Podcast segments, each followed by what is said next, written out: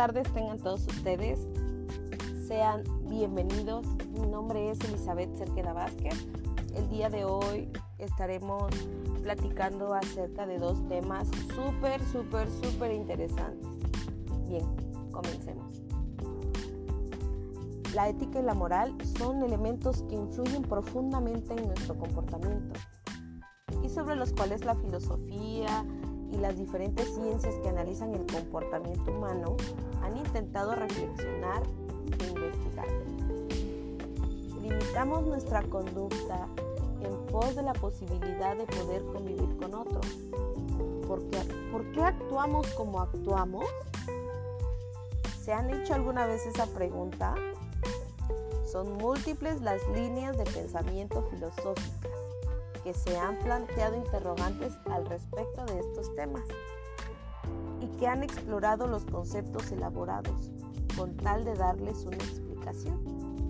Uno de ellos es el imperativo categórico de Kant, del cual vamos a hablar en este artículo. En principio, y antes de ver qué es el imperativo categórico, es necesario hacer un breve comentario de algunos de los aspectos de la concepción de Kant con respecto a la moral.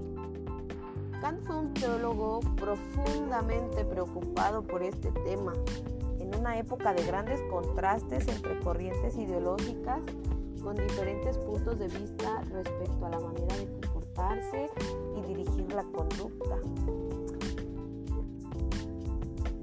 Él consideraba la moral como un elemento racional alejado de los elementos empíricos y fundamentado en una ética universal. Para Kant, el acto moral es el que se realiza como un deber, como un fin en sí mismo. El acto moral es aquel en el que se actúa en base a la razón, no al amor a uno mismo o al interés. Por el contrario, no serán tales aquellos que se lleven a cabo por casualidad, con interés o como medio para alcanzar o evitar otros elementos. La actuación moral se basa en una buena voluntad. El acto debe ser visto en sí, en su sentido subjetivo, para ser valorado como moral o inmoral. El acto moral busca la felicidad ajena, que a su vez permite la propia, al ser parte de la humanidad. En vez de pretender la propia, de satisfacer deseos, huir del dolor y sufrimiento. Para ser moral se requiere de ser libre en un sentido que Kant relaciona con la posibilidad de trascender los propios deseos e imperativos para lograr trascender. Bien.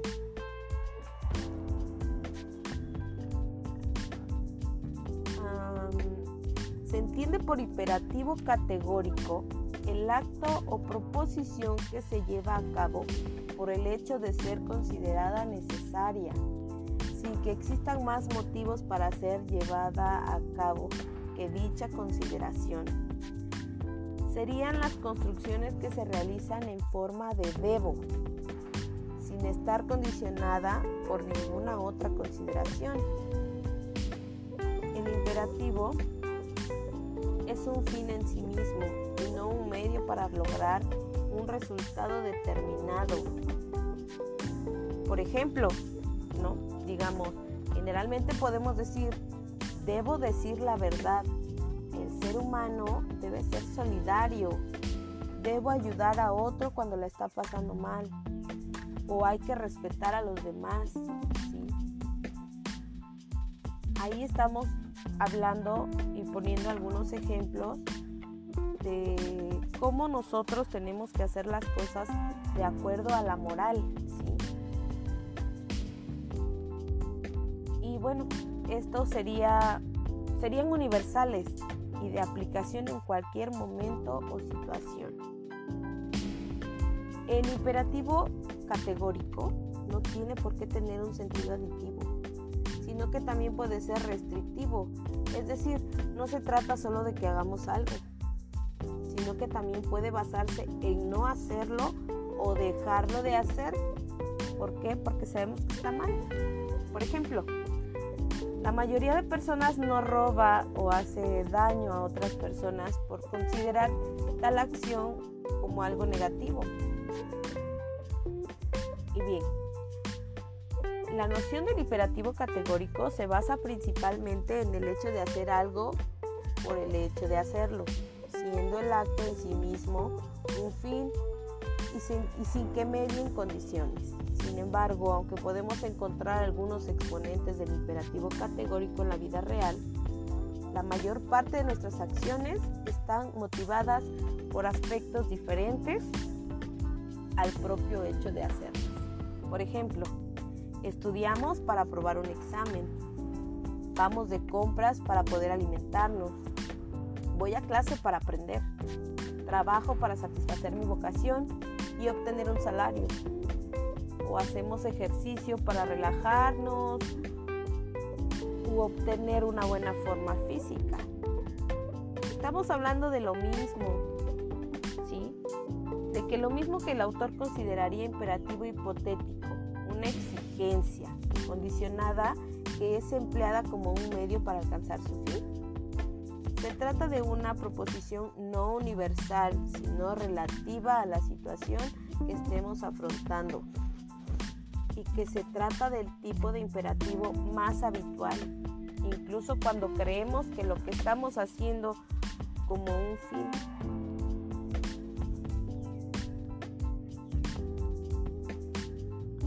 Bien, esperando a que les haya gustado el tema sobre los imperativos categórico e hipotético, vamos a continuar con las 11 virtudes de Aristóteles. Sin duda, una de las mentes más brillantes en la historia de la humanidad, expuso su ética como constitutivas de la eudaimonía, que es el término que Aristóteles usa para referirse a una vida buena, feliz sobre todo con significado. No es la felicidad hedonista, es la felicidad que está en armonía con el entorno, con los hombres, con el universo e incluso con lo divino. Número 1. Valentía, el punto de equilibrio entre la cobardía y la temeridad. Número 2. Templanza, el punto medio entre la sobreindulgencia y la insensibilidad. Número 3. Libertad, el justo de equilibrio entre la tacañería y el exceso de generosidad irresponsable. Magnificencia. Esta es la virtud de vivir con abundancia, yace en el medio entre el recato y la vulgaridad. magnanimidad. Esta es la virtud que regula el orgullo y está en medio entre la falsa modestia, modestia el delirio de grandeza. Tiene la función de desarrollar también la autoconfianza y el amor propio. Número 6. Paciencia. Esta es la virtud que controla el, el temperamento y permite que una persona no sea víctima de excesos emocionales. Sin embargo, debe tenerse cuidado de no caer en la pasividad hay momentos que merecen el enojo. Honestidad. Aquí el justo medio yace entre el vicio de la mentira y el vicio de no tener tacto para saber cuándo es mejor no hablar. Número 8. El ingenio. El punto medio entre la bufonería y el arrepentimiento. Número 9.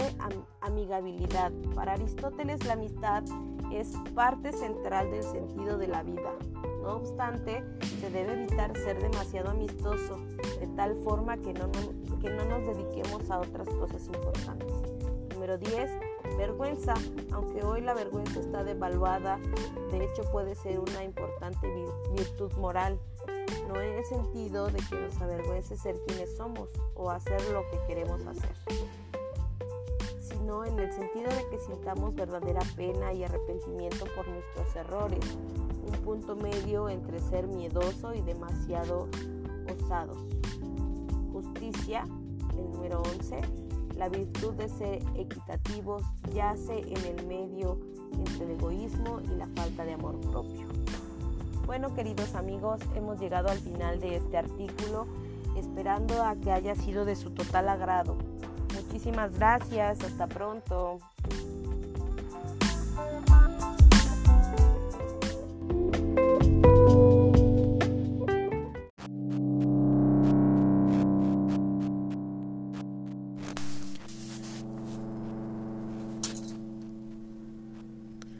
Muy buenas noches a todos, mi nombre es Elizabeth Cerqueda. El día de hoy les voy a presentar eh, cómo hacer un organizador con palitos de madera. En primer lugar les voy a decir lo que utilicé. Utilicé palitos de madera de 30 centímetros de largo, barniz negro, cinta negra, unos triángulos de cartón, unas chinches o este para sujetar y nada más. Bueno, como primer como primer punto, como inicio, tenemos que formar un hexágono con los palitos y posteriormente los vamos a ir uniendo con cinta negra. Eh, vamos a, irlos uniendo de acuerdo a la figura que queremos darle a nuestro organizador. Y una vez que tenemos todo armado, lo vamos a, a pintar del color de nuestro agrado. Yo lo pinté de negro porque era el barniz que me sobró del mueble que hicimos también. Bueno, de yo hice un mueble para acondicionar el lugar donde tomo mis clases y lo pinté de negro. Eh, ya que lo tenemos pintadito, este vamos a recortar los triángulos, unos triángulos de cartón y los vamos a pintar de color negro. Que lo podemos colocar tanto como para hacer repisas, pero en este caso yo quise hacer un organizador para los moños de mi hija, para poner sus fotos, para motivarla a hacer sus tareas y ponerle ahí sus sus estrellitas y sus premios de acuerdo a cómo me va cumpliendo con las tareas. Eh, también coloqué pues sus accesorios, sus moños, sus liguitas, sus diademas, este, porque me gustó más como organizador que como repisa. Una vez que lo tenemos ya todo listo, eh, podemos colocar los triángulos a nuestro gusto y así nos queda un bonito organizador. Le podemos colocar más cosas. En este momento pues yo solo coloqué los moños, los poquitos moños que pude rescatar de mi hija porque todos los deja tirados y mis fotos favoritas de cuando era pequeña. Espero sea de su agrado. Muchas gracias y que tengan una excelente noche.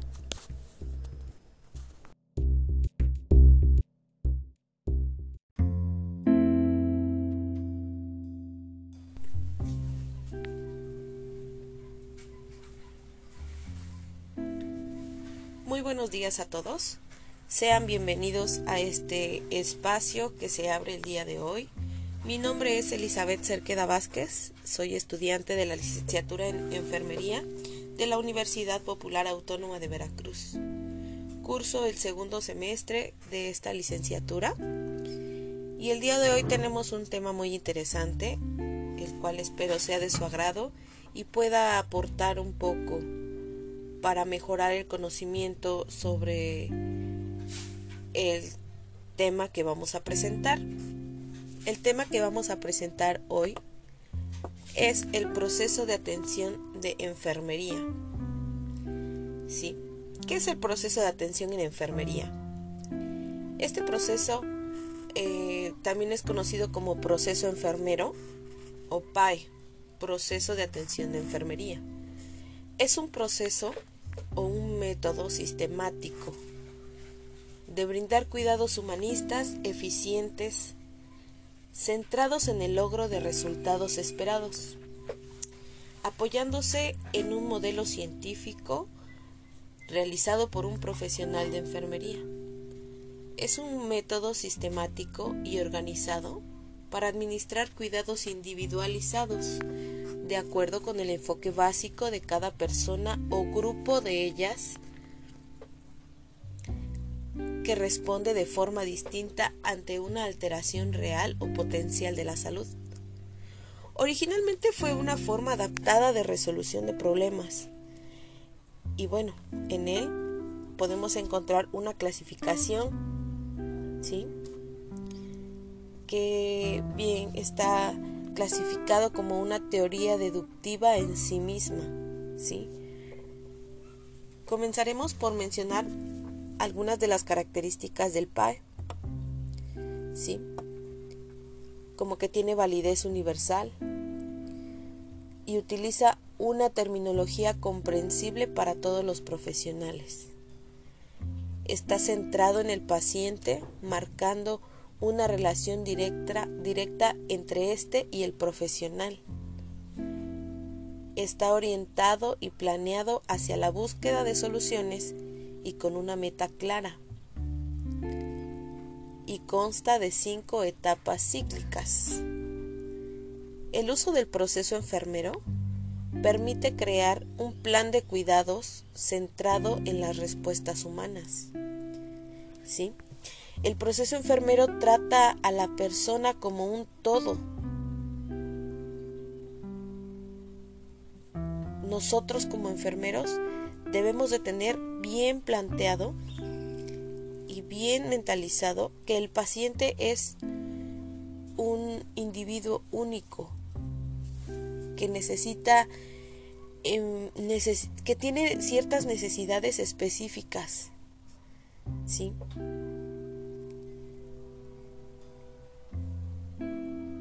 Y no bueno son necesidades específicas a él y no solo a su enfermedad. El proceso enfermero es la aplicación del método científico en la práctica asistencial de la disciplina, de modo que se puede ofrecer desde una perspectiva enfermera unos cuidados sistematizados, lógicos y racionales. El proceso enfermero le da a la profesión la categoría de ciencia. ¿sí? podemos encontrar que también en el PAE tenemos objetivos, ¿sí? Todos sabemos que, que bueno, todo proceso lleva una serie de pasos, ¿sí? Los objetivos van dentro de estos, de este proceso,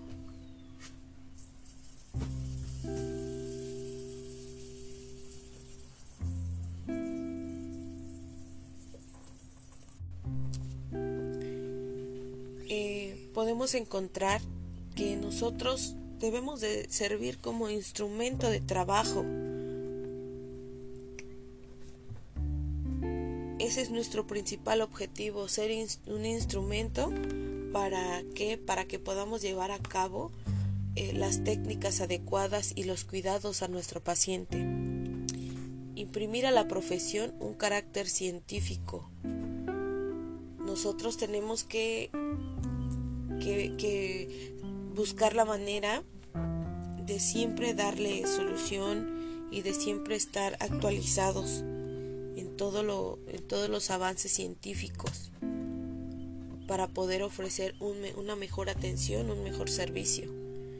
Favorecer que los cuidados de enfermería se realicen de manera dinámica, deliberada, consciente, ordenada y sistematizada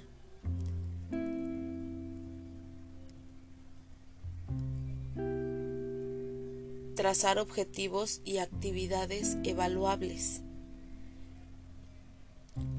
Todos estos, todos los objetivos bajo, bajo los que nosotros vamos a trabajar siempre debe de ser, por ejemplo, si mi paciente tiene fiebre, mi objetivo es que en tres horas esa fiebre disminuya. Paciente llega con una crisis hipertensiva, mi objetivo, el objetivo de enfermería es que le sean aplicados los, los medicamentos adecuados para poder controlar esa crisis y poder mejorar los la calidad de, de, de, sus, de la salud de ese paciente en ese momento. Mantener una investigación constante sobre los cuidados. Es lo que les mencionaba anteriormente. Para poder, tenemos que mantenernos actualizados para poder ofrecer eh, un buen servicio de una mejor manera más rápida, más eficaz, más actualizada.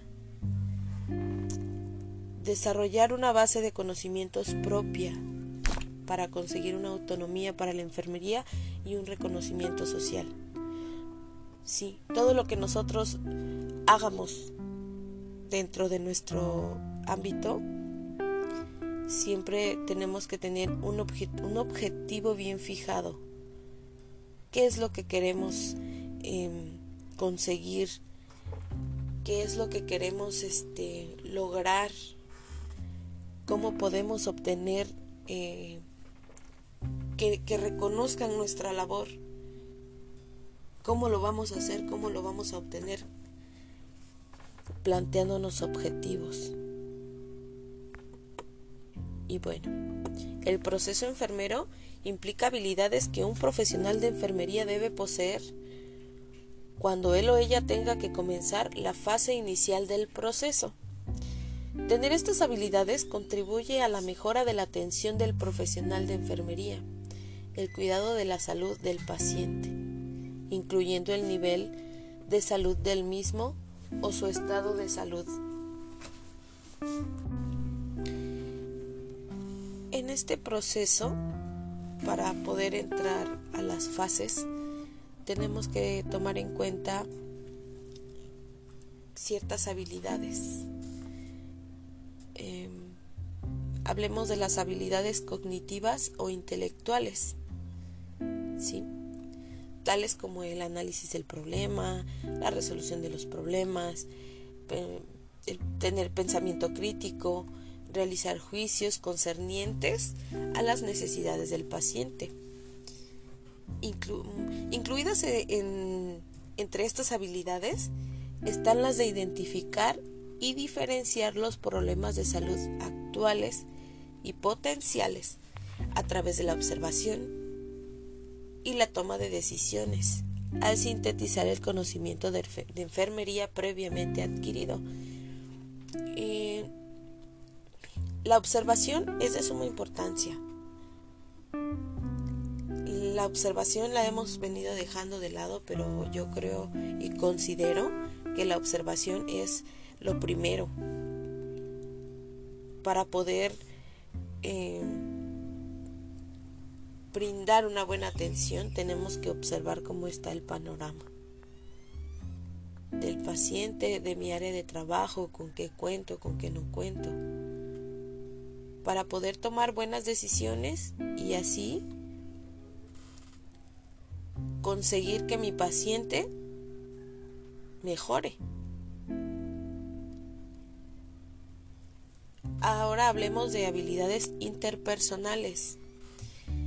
Estas, estas habilidades interpersonales em, incluyen la comunicación terapéutica, la escucha activa, el compartir conocimiento e información, el desarrollo de confianza o la formulación de problemas de salud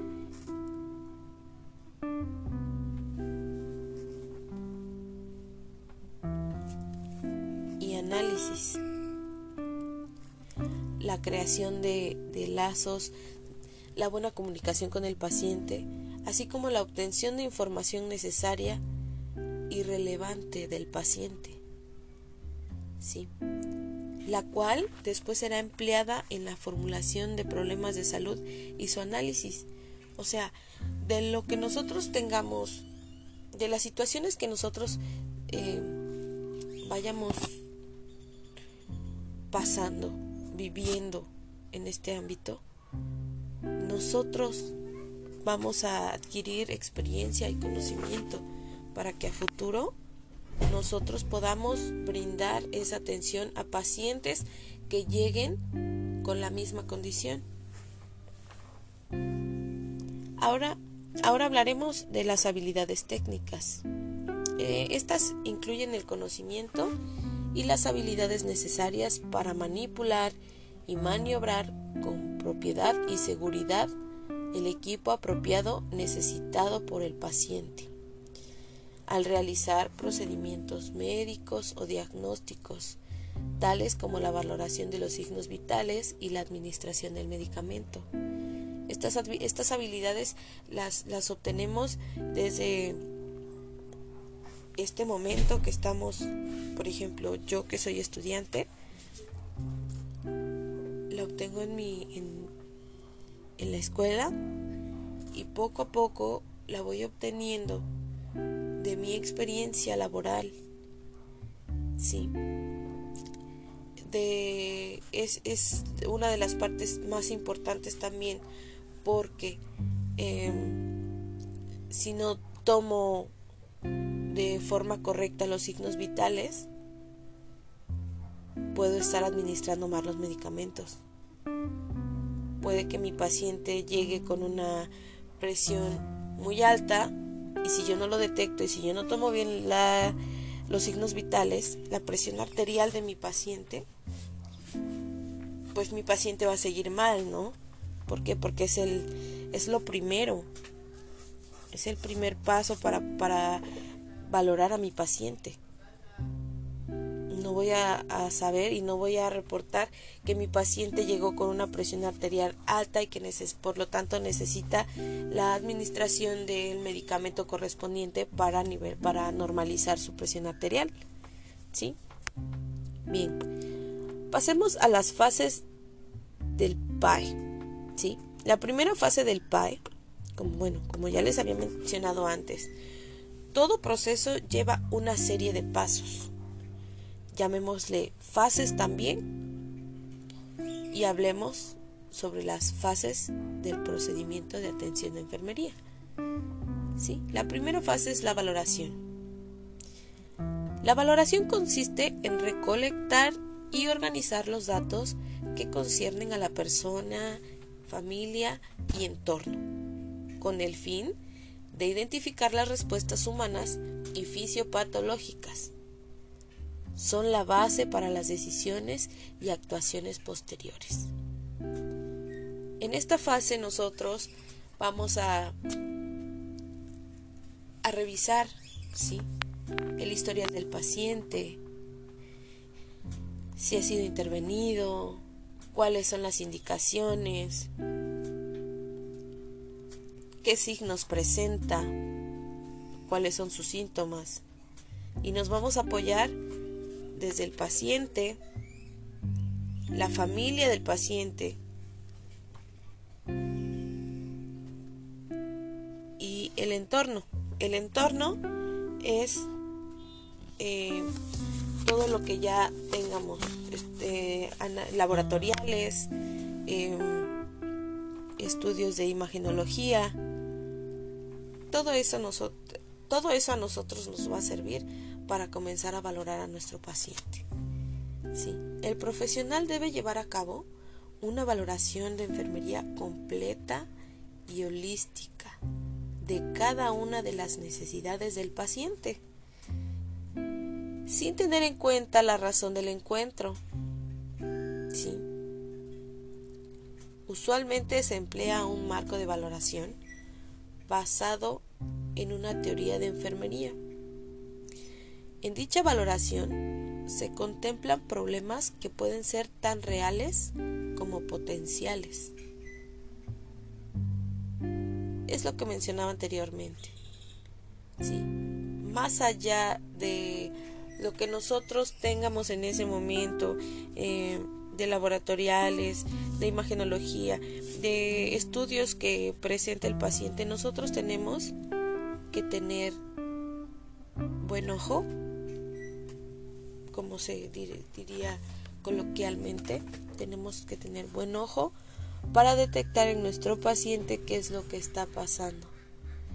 Que independientemente de lo que él por lo que a él lo mandan, nosotros podamos detectar a lo mejor algo que se le pasó a, a compañeros que lo que lo revisaron anteriormente, que lo revisaron antes que nosotros, o por lo que lo canalizan para llegar a nosotros.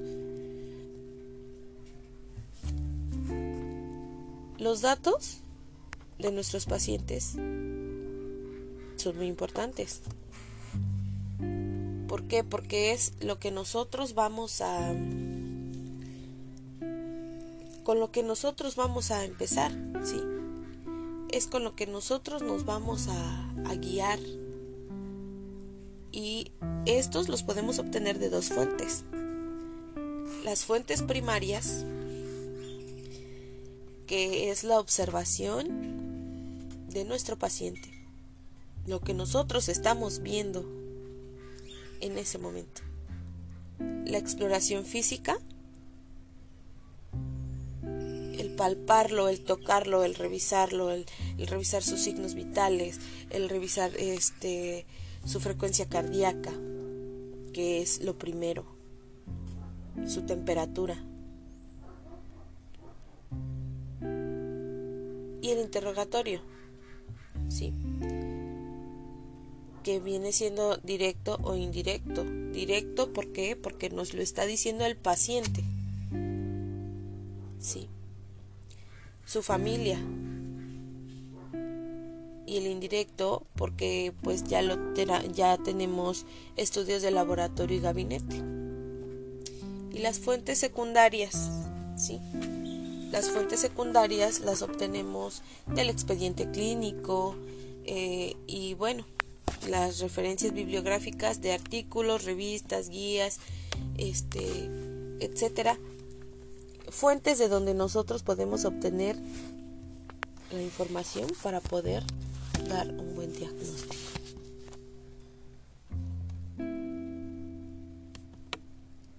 La entrevista es una conversación planificada con el paciente para conocer su historia sanitaria por otra parte, es un proceso diseñado para permitir que tanto la enfermera como el paciente den y reciban información.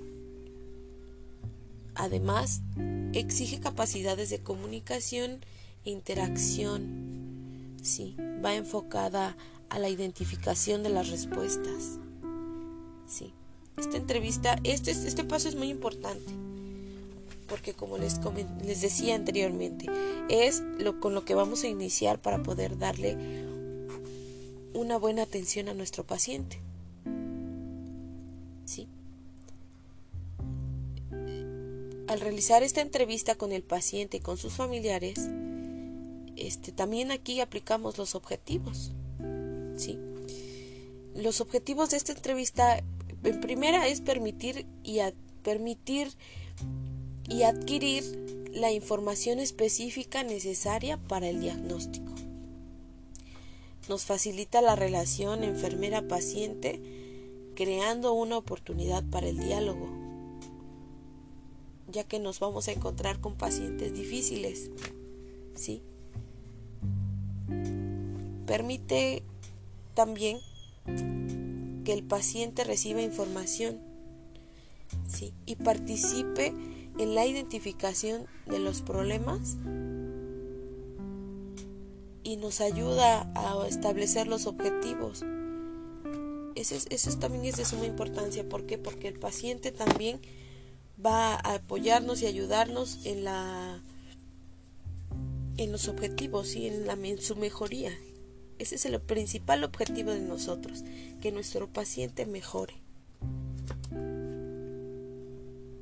también nos ayuda a determinar áreas de investigación concretas durante los otros componentes del proceso y de valoración. Ahora vamos a pasar a la segunda fase, que es la fase del diagnóstico. Los diagnósticos de enfermería son parte de un movimiento en enfermería para estandarizar la terminología que incluye descripciones estándar de diagnósticos intervenciones y resultados. Aquellos que apoyan la terminología estandarizada creen que será de ayuda a la enfermería, entender más, en tener más rango científico y basado en evidencias. El propósito de esta fase es identificar los problemas de enfermería del paciente. Los diagnósticos de enfermería están siempre referidos a respuestas humanas que originan déficit de autocuidado en la persona y que son responsabilidad de la enfermera. Aunque es necesario tener en cuenta que el que la enfermera sea el profesional de referencia en un diagnóstico de enfermería no quiere decir que puede intervenir que no puede no perdón me regreso no quiere decir que no puedan intervenir otros profesionales de la salud en el proceso. En este proceso podemos encontrar cinco tipos de diagnósticos de enfermería.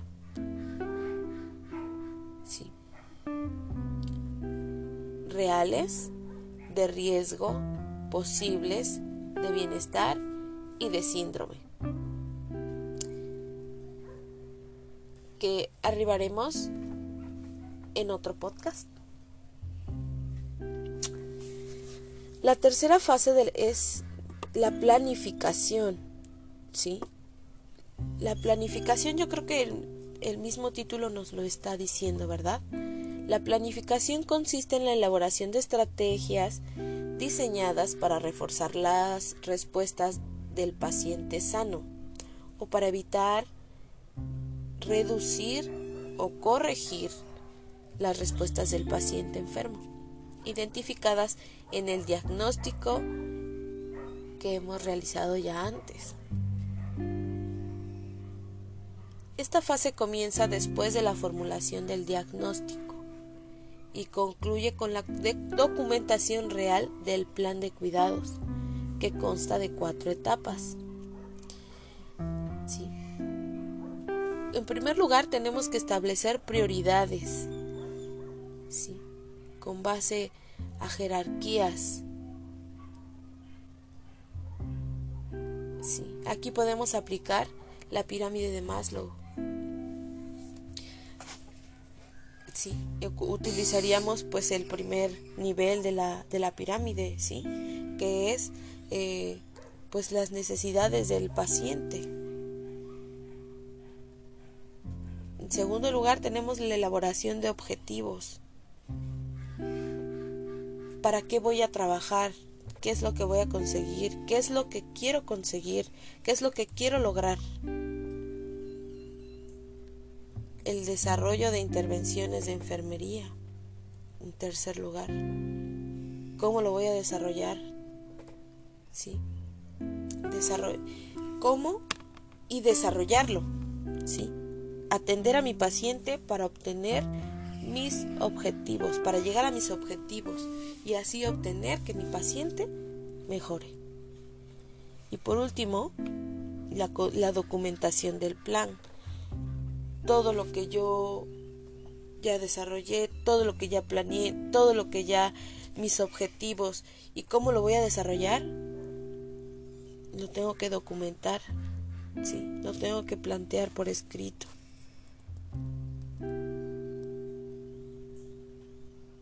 El plan de cuidados de enfermería es un instrumento para documentar y comunicar la situación del paciente. Los resultados que se esperan, las estrategias, indicaciones, intervenciones y la evaluación de todo aquello. Sí. Este plan de cuidados nos va a servir a nosotros y, por ejemplo, al, al compañero que, que, que llegue después de nosotros a atender al paciente en un cambio de turno, para que sepa cuál es el plan que se está siguiendo con ese paciente, para que tiene que llegar y comprobar que lo que nosotros estamos estableciendo sea correcto. El plan de cuidados de enfermería em, en este plan existen diferentes tipos. Entre ellos destacan los siguientes. El, individualizado, que permite documentar los problemas del paciente, los objetivos del plan de cuidados y las acciones de enfermería para un paciente concreto. Se tarda más tiempo en elaborar, claro. ¿Por qué? Porque es, es exclusivo del paciente. También podemos encontrar el, el estandarizado, que según Meyers es un protocolo específico de cuidados apropiado para aquellos que padecen los problemas normales o previsibles relacionados con el diagnóstico concreto o una enfermedad. Sí. ¿Qué estamos hablando aquí? El estandarizado es cuando, por ejemplo, ya tenemos pacientes eh, con insuficiencia renal, con cirrosis, con diabetes. Sí, ya sabemos qué es lo que tenemos que hacer y qué es lo que tenemos que seguir. Sí. y también este, encontramos el estandarizado con modificaciones. Este nos permite la individualización al dejar abiertas opciones en los problemas del paciente, los objetivos del plan de cuidados y las acciones de enfermería. Aquí entra ya, por ejemplo, mi paciente con insuficiencia renal que ya presenta otro cuadro. Sí.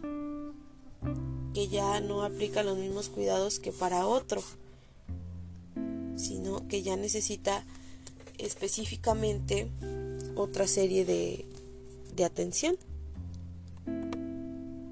Y el computarizado, que requiere la captura previa en un sistema informático de los diferentes tipos de planes de cuidado estandarizado son útiles si permiten la individualización a un paciente concreto. Ahora hablemos de la fase 4, sí, que es la fase de ejecución.